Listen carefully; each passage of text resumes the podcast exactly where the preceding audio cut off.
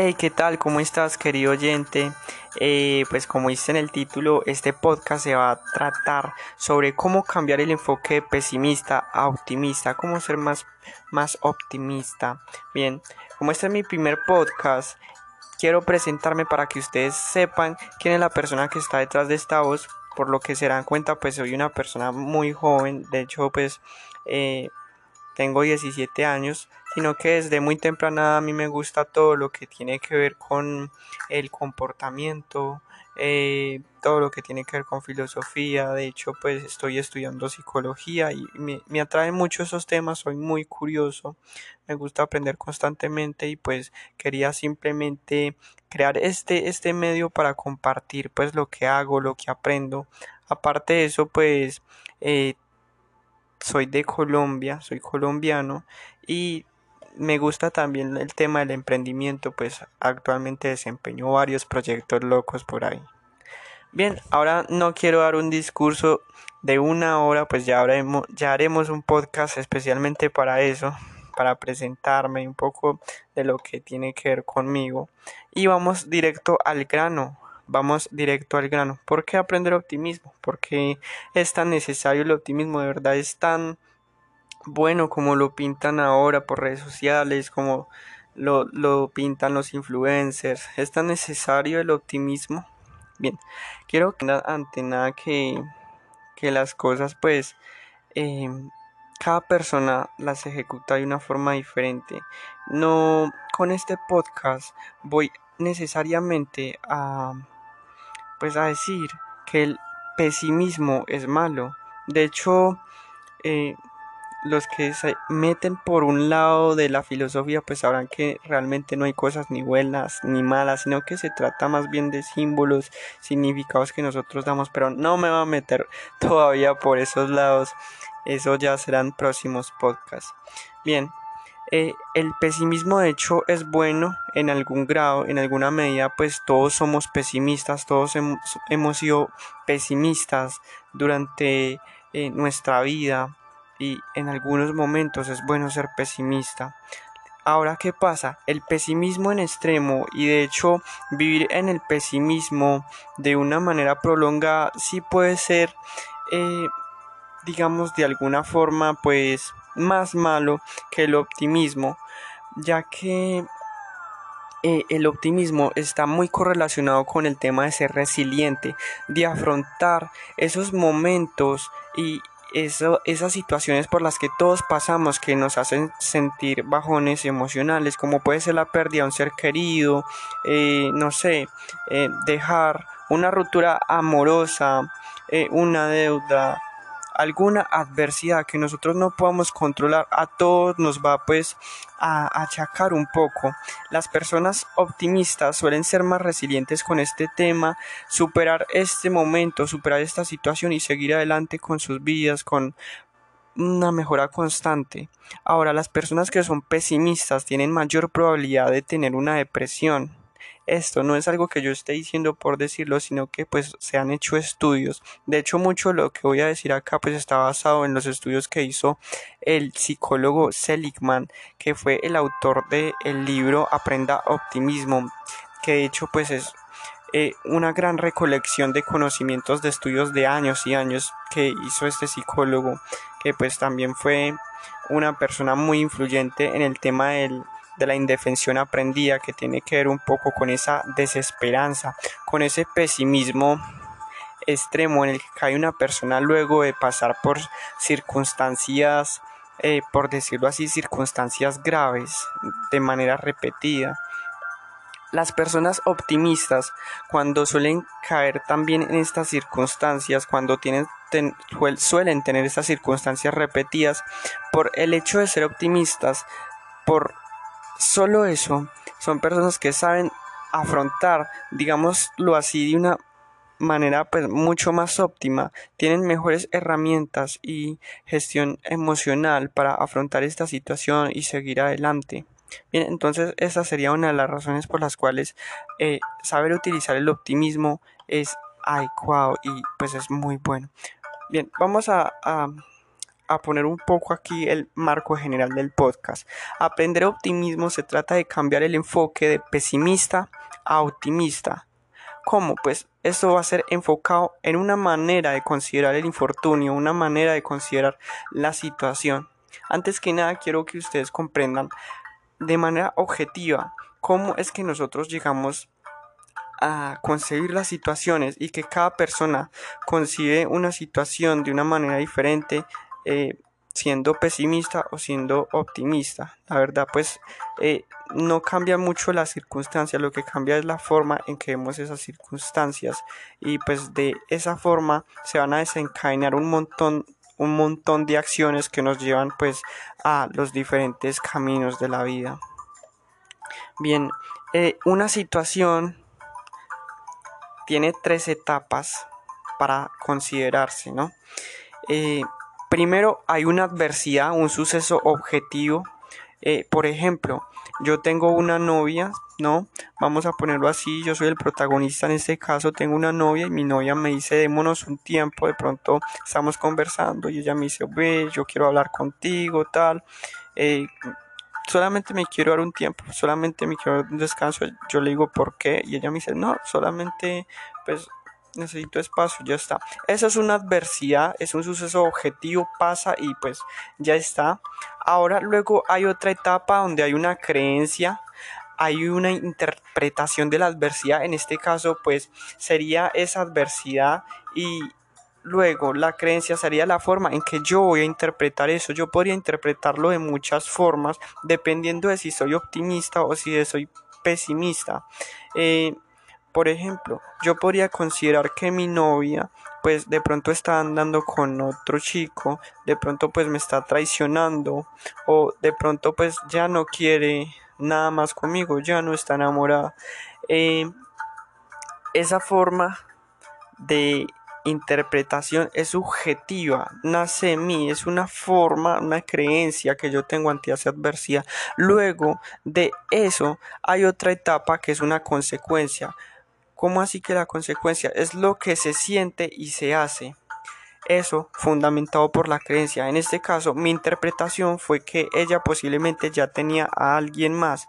La consecuencia sería que yo de pronto me voy a sentir celoso, me voy a sentir, no sé, quizás con un poco de desamparo o ira. Esa es la consecuencia. Me voy a sentir así por la forma en que interprete la situación. Si yo hubiera interpretado, por ejemplo, no, ella eh, consiguió un trabajo, acabo de conseguir un trabajo, está también en la universidad, pues necesita un espacio para organizarse, eh, yo la comprendo. Eh, una forma más objetiva y más optimista de ver eso, mi mi forma de sentir sería diferente y mi forma de accionar. Por ejemplo, yo podría sentir que, eh, bueno, es normal, le voy a dar el espacio. Yo también me debería dar este espacio para reflexionar sobre lo que eh, haré ahora en adelante y cómo voy a involucrar a mi novia en mis proyectos futuros. Eh, si me entienden, por ahí va el camino, por ahí va el camino y es que es un, son, son tres etapas. La adversidad, la creencia de esa adversidad y la consecuencia. Y ya de ahí, pues se va a desencadenar un montón de acciones y decisiones que nos, que nos llevan por los diferentes caminos de la vida. Esto básicamente es una etapa que son etapas que atraviesan todas las personas y que cada persona eh, la atraviesa de una forma diferente de acuerdo pues a sus circunstancias, a sus experiencias, a sus creencias. Lo importante del optimismo es que nos va a dar una mejor inteligencia emocional y nos va a hacer mejorar constantemente a también a encontrar una mejor versión. Bien. Entonces, hay dos maneras de considerar el pensamiento arranquemos de una por ahí de, lo que podemos hacer para eh, considerar esa creencia, ese pensamiento y comenzar a cambiar un poco lo que es el enfoque, ya que al cambiar la creencia, con solamente eso, ya podemos cambiar un montón de cosas. Bien, Entonces, dos maneras de considerar el pensamiento sería la distracción. Por ejemplo, yo podría simplemente ignorar que mi novia me dice eso, hacer algo inmediatamente como si ella no me hubiera dicho eso y pues de alguna forma yo me voy a tranquilizar.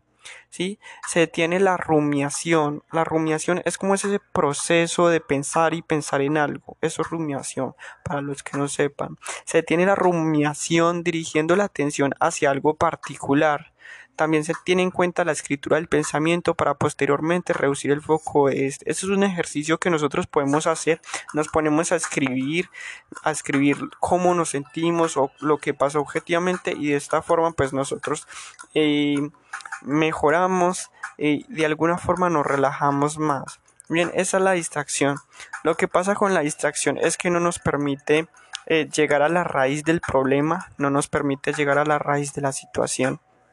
Bien, la otra forma de considerar el pensamiento es con la discusión.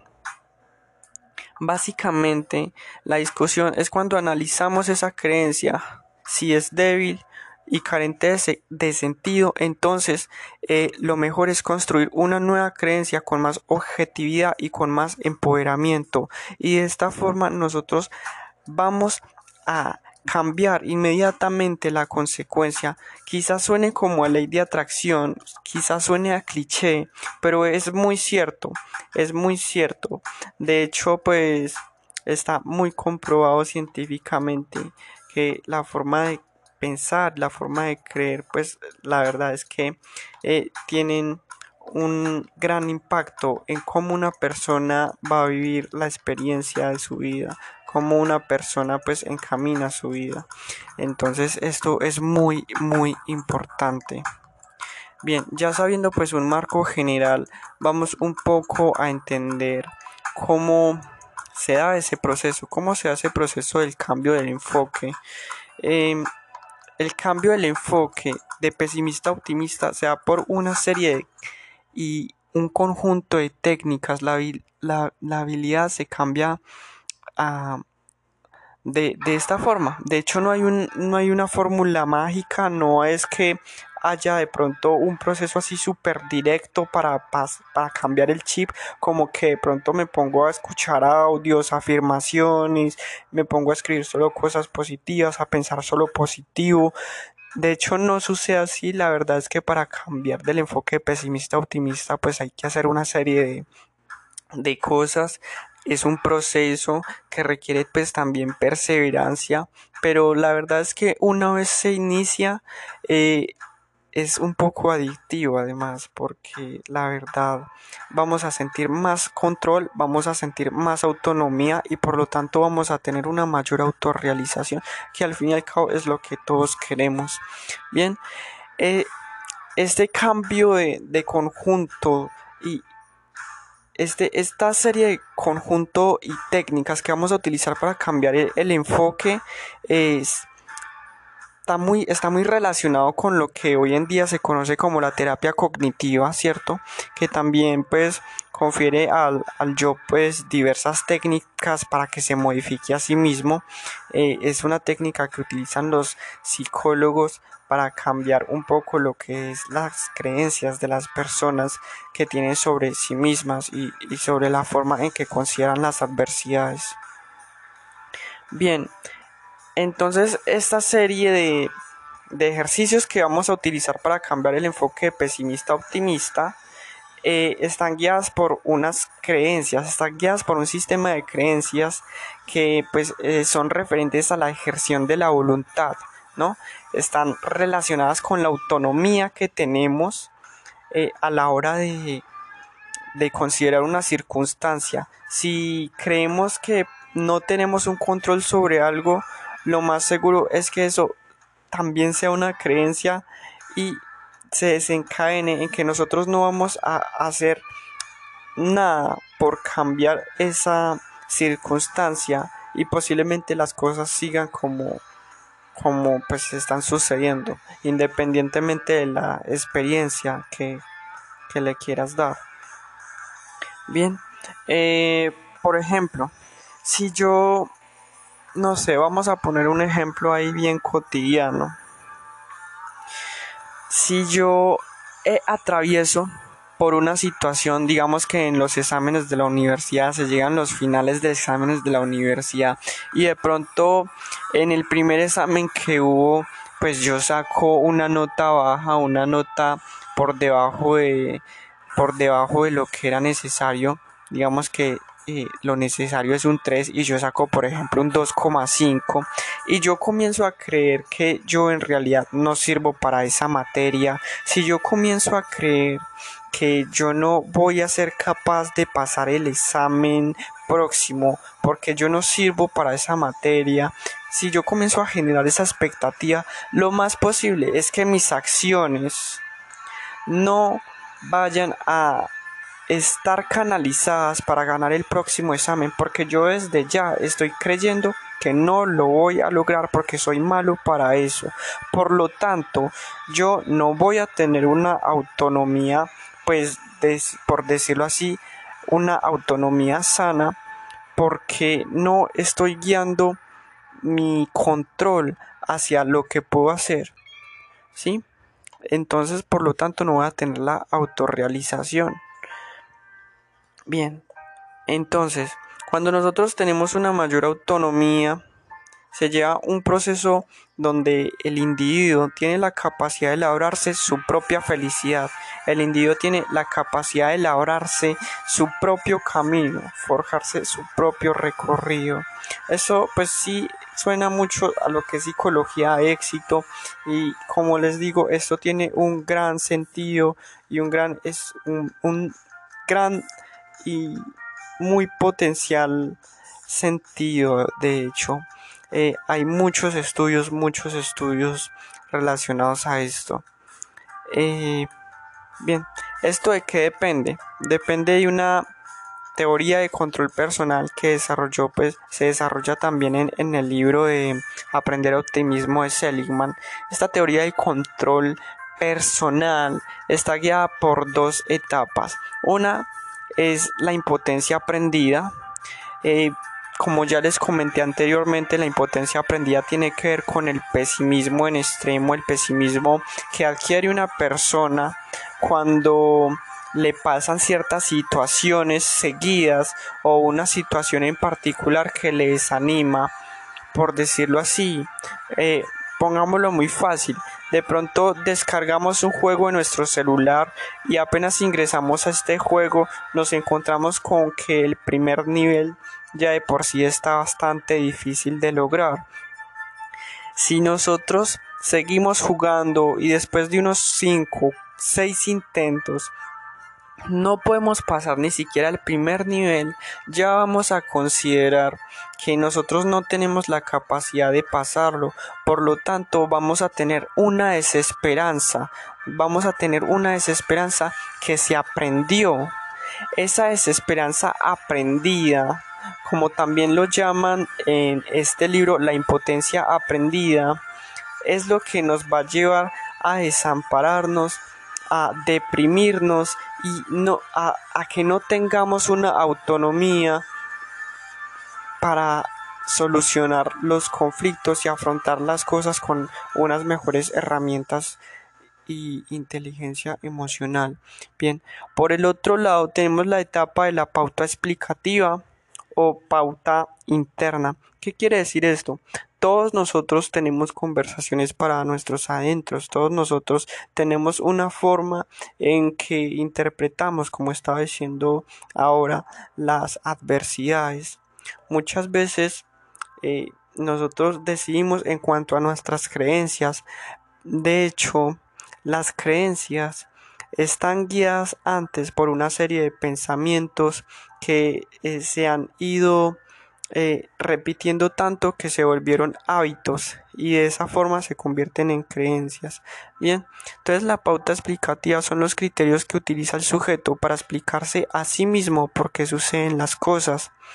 Bien, entonces esto está dirigido por tres aspectos, que es la permanencia, la penetrancia y la personalización. Yo no quiero hacer muy muy extenso este podcast de hecho, lo quiero hacer más interactivo para que ustedes me puedan para que ustedes me puedan entender muy bien de lo que estoy hablando aquí. Eh, el hecho de que nosotros tengamos unas creencias no solamente está en que tenemos esas creencias y ya. De hecho, las creencias se pueden descomponer en varias etapas. Se pueden descomponer en estas tres formas en las que se construyen las creencias. Como les digo, está la permanencia, la penetración y la personalización. ¿Qué es la permanencia?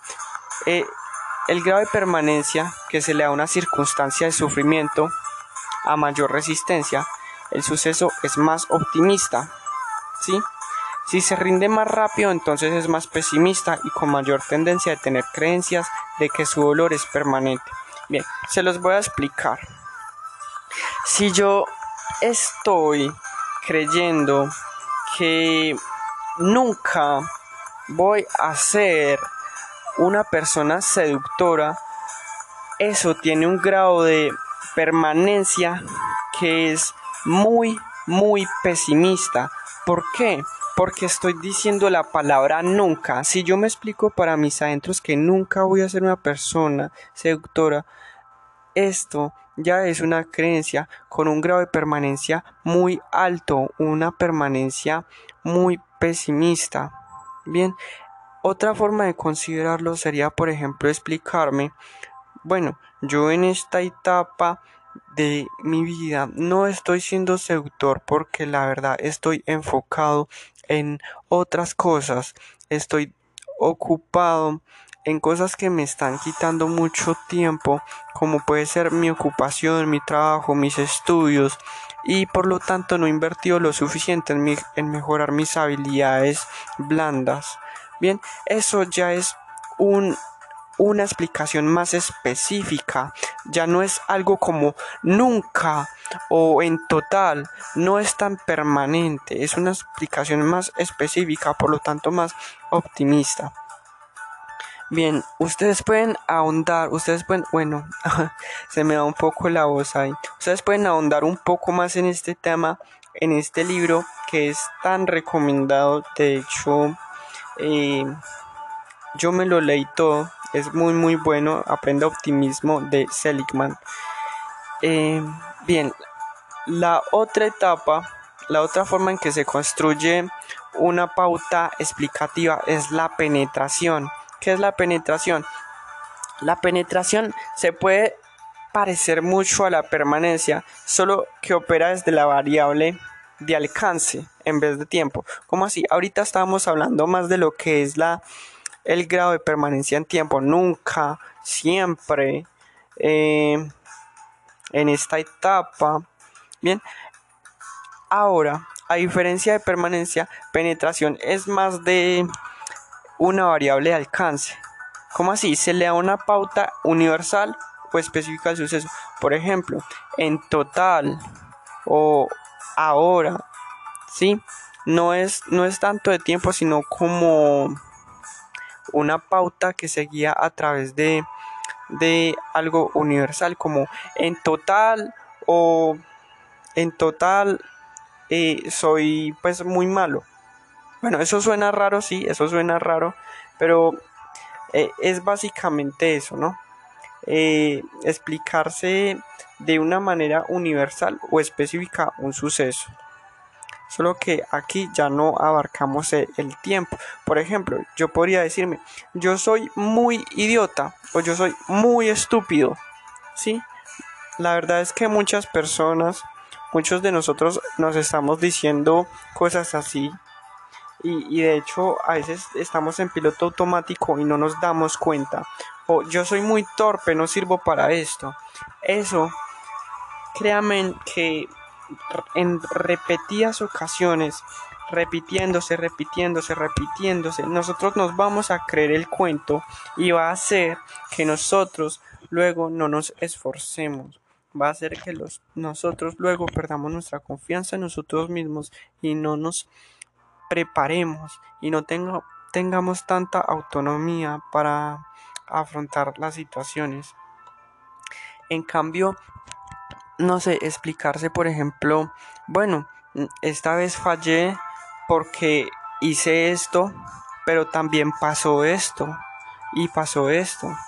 Bien, un, ejemplo sería, por ejemplo, em, perder un examen de matemáticas.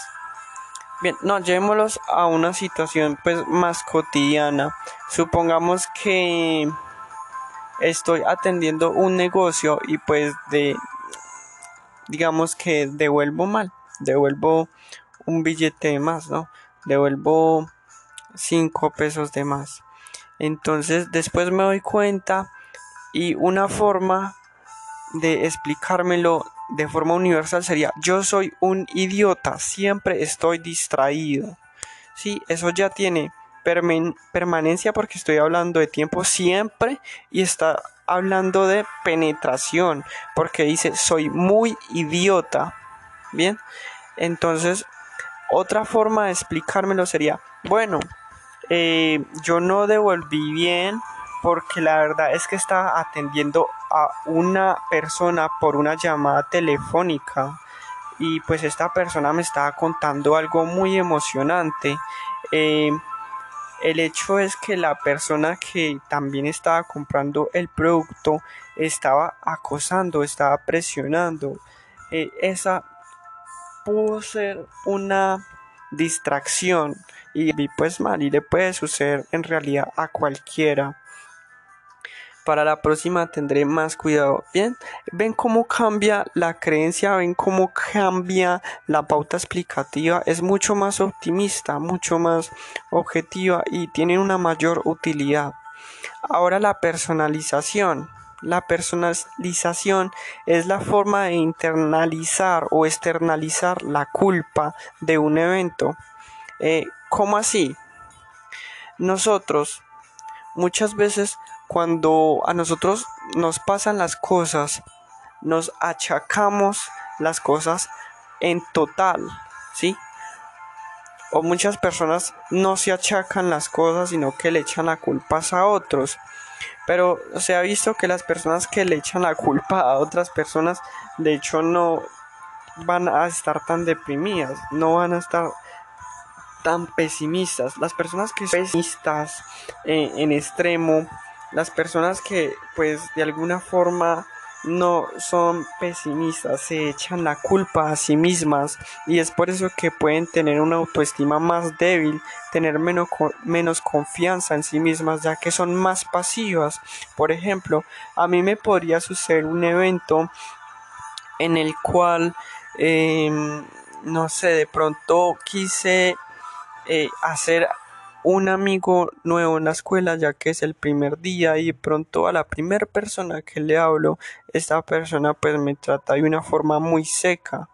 Bien eh, yo podría entonces pensar mm, bueno yo es que soy muy tímido y muy penoso. Cualquier persona podría reaccionar así conmigo. Además la verdad yo no soy tan simpático de esta forma, ustedes se dan cuenta de que yo me estoy echando toda la culpa a mí en total, ¿ven? Otra forma de considerarlo de una manera más optimista sería, por ejemplo, pensar, ah, bien, esta persona fue seca conmigo, pero me parece que es una persona un poco grosera y repelente. De hecho, pues estoy agradecido de alguna forma porque no me gustaría mi amigo de una persona así, no me gustaría mi amigo de una persona que por lo menos no tiene la empatía suficiente para decirme, mira, es que estoy ocupado, pero podemos conversar después. Bien, eh, como ven, esta forma de explicarse las cosas eh, es mucho más sana y con una mayor confianza eh, en mí mismo. Esto es personalización. Si yo personalizo eh, el evento de forma interna, entonces me echo la culpa. Si lo externalizo, entonces le echo la culpa a, a los demás. Bien, recordemos que los extremos, en este caso yo soy una persona que defiende mucho el tema del equilibrio y pues yo creo que todo en extremo es malo. También echarle la culpa en extremo pues a todos eh, y no hacerme responsable y ser consciente de mis actos pues también eh, está mal no entonces la, la cosa está en encontrar ese equilibrio y ser objetivos tratar de ver cuáles son las consecuencias de echarme la culpa tratar de pensar si de hecho yo tengo la culpa en su totalidad o si las personas con las que interactúo o el evento objetivo que pasa en sí pues de alguna forma también involucra cosas para que yo no termine echando la culpa a, las demás personas o me termine echando la culpa a mí en su totalidad. Bien, eso pues como ustedes ven se trata de tener una mejor inteligencia emocional, de ser más objetivos, no necesariamente ser optimista quiere decir ser un soñador, un utópico, eh, pues sí está muy relacionado con tener expectativas más, eh, tener expectativas pues más bonitas, por decirlo así, sobre las cosas, tener expectativas eh, con un mayor sueño, con una mayor autorrealización. Pero al fin y al cabo todos queremos tener éxito independientemente de lo que eh, cada quien defina como su éxito, ya que para una persona el éxito puede ser tener mucho dinero, para otra puede tener para otra persona puede ser tener mejores relaciones, en fin. Eh, el hecho de tener estos sueños, así que para lograrlos debamos tener una mayor autonomía y el hecho de nosotros tener una mayor autonomía eh, hace que seamos optimistas. Y al contrario también ser optimistas va a hacer que tengamos una mayor autonomía porque pues se han observado casos de personas que han iniciado pues desde abajo, personas que han tenido fracasos repetidos, circunstancias malas, eh, personas mal económicamente y que de alguna forma u otra es como que rebasan al resto de las personas y, rompen el patrón y de pronto es que se ven estos casos de personas que tienen éxito y, y es increíble. Son personas que son tan normales como todos nosotros pero que la diferencia está en esta forma, en esta pauta explicativa que tienen ellos, en cómo se explican ellos las situaciones. Esto hace que cambie de alguna forma la vida y la experiencia que tienen. Bien, vamos a hablar un poco de lo que es la la el papel del pesimismo, ¿no? Porque está bien considerar eh, el lado bueno y el lado malo del pesimismo. Aquí pues lo que más se defiende es el equilibrio, ¿no? Bien, el autor de, del libro de Aprenda Optimismo describe que el pesimismo tiene una importancia real y cumple su papel en el mundo moderno, pues el pesimismo tiende a ser más objetivo y exacto cuando el de juicio se trata, cumple un papel de advertencia y ponencia de los pies en la tierra, en la tierra. Bueno, ¿Qué pasa? Muchas personas dicen, ah, yo soy pesimista, yo considero ser, yo considero ser pesimista porque es que eh, yo no ignoro la verdad de las cosas, yo veo cómo suceden las cosas de verdad. Y pues algo de razón tienen, la verdad, las personas se han encontrado que son más objetivas eh, con las circunstancias. Bien, esta es una ventaja, esta es una fortaleza el pesimismo pero bien recuerden que eh, el pesimismo en extremo y mantenido a nivel del tiempo pues también tiene ciertas ciertas debilidades como puede ser que empeora la salud sí puede puede empeorar la salud pues las personas que tienen eh, pesimismo más agudo tienden a ser muy depresivas eh, tienden a ser personas pues que están siempre bajo estados emocionales nostálgicos, estados emocionales tristes. Bien, em, entonces como vemos también el pesimismo está muy correlacionado con el sentimiento de impotencia aprendido, que es esa desesperanza, esa desesperanza también conduce a una autonomía más baja y por lo tanto a una menor autorrealización. Bien, eh, muchos de ustedes pensarán, ah, bueno, yo tengo muchos años ya, de pronto soy mayor de, no sé, 50 años, 60 años, yo todavía tengo la oportunidad de aprender optimismo. Sí, sí, es posible, sí es posible. Claro que pues se requiere un mayor trabajo, se requiere pues una mayor gestión, pero es posible prácticamente si se ejecuta una terapia cognitiva, como lo que está hablando ahora, nosotros lo podemos hacer también en, en nuestra casa. Nosotros lo podemos hacer por nuestra propia cuenta. Pero la idea es que si es un pesimismo muy agudo, si ya pues está involucrada una depresión, lo mejor es ir al psicólogo y que tengamos un acompañamiento. Bien, pero en caso de que simplemente queramos tener un, mayor enfoque optimista, podríamos simplemente comenzar a cambiar esas pautas explicativas como eh, una creencia, como decía ahorita, se compone por eh, cuatro factores. Bueno, aparecen muchos factores, pero básicamente va a aparecer esto. Lo que es la evidencia, es decir, las explicaciones pesimistas suelen ser exageradas o distorsionan la realidad. ¿Sí? Estaba hablando de que pesimista también es sinónimo de ser más objetivo, pero aquí ya estamos hablando del pesimismo agudo, donde las personas pues suelen exagerar y distorsionar las cosas. Eh, entonces el hecho de buscar evidencia objetiva y construir perspectivas a, partir de un pensamiento no negativo va a hacer que esta persona pues mejore hacia un, un foco más optimista de ver las cosas. Bien, también está en buscar alternativas. Entonces, la causa de una circunstancia suele ser numerosa, ¿sí? Suelen haber causas numerosas para una circunstancia, no solamente una variable.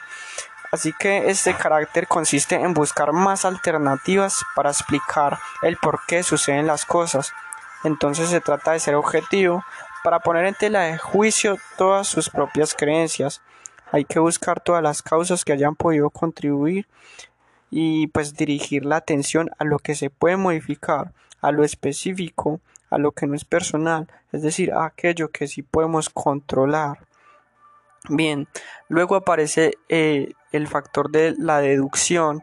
Básicamente es cuando nosotros estamos, estamos eh, explicándonos las cosas, los hechos, de una forma eh, en que sacamos deducciones de, de la consecuencia. Sacamos, vaya, qué redundancia. Sacamos deducciones de la circunstancia. Bien, entonces pues cada persona puede sacar deducciones de una misma circunstancia de maneras diferentes. Así que se trata de buscar una deducción más sana y, y con más utilidad.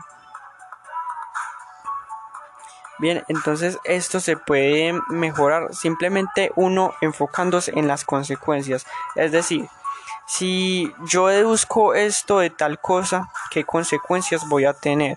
Si yo deduzco que mi novia me está traicionando, ¿cuáles son las consecuencias? Si yo deduzco que eh, voy a perder los próximos exámenes de matemáticas, ¿cuáles son las consecuencias? Espero que me haya dado a entender un poco por ahí. Bien, el otro factor es la utilidad entonces, algunas veces las consecuencias de mantener una creencia tienen más importancia que la verdad que encierra esto. Muchas personas dicen, eh, ¿es mejor la verdad o es mejor ser feliz? Bien, eh, no sé si esa es exactamente la frase, pero eh, la verdad es que da para reflexionar mucho.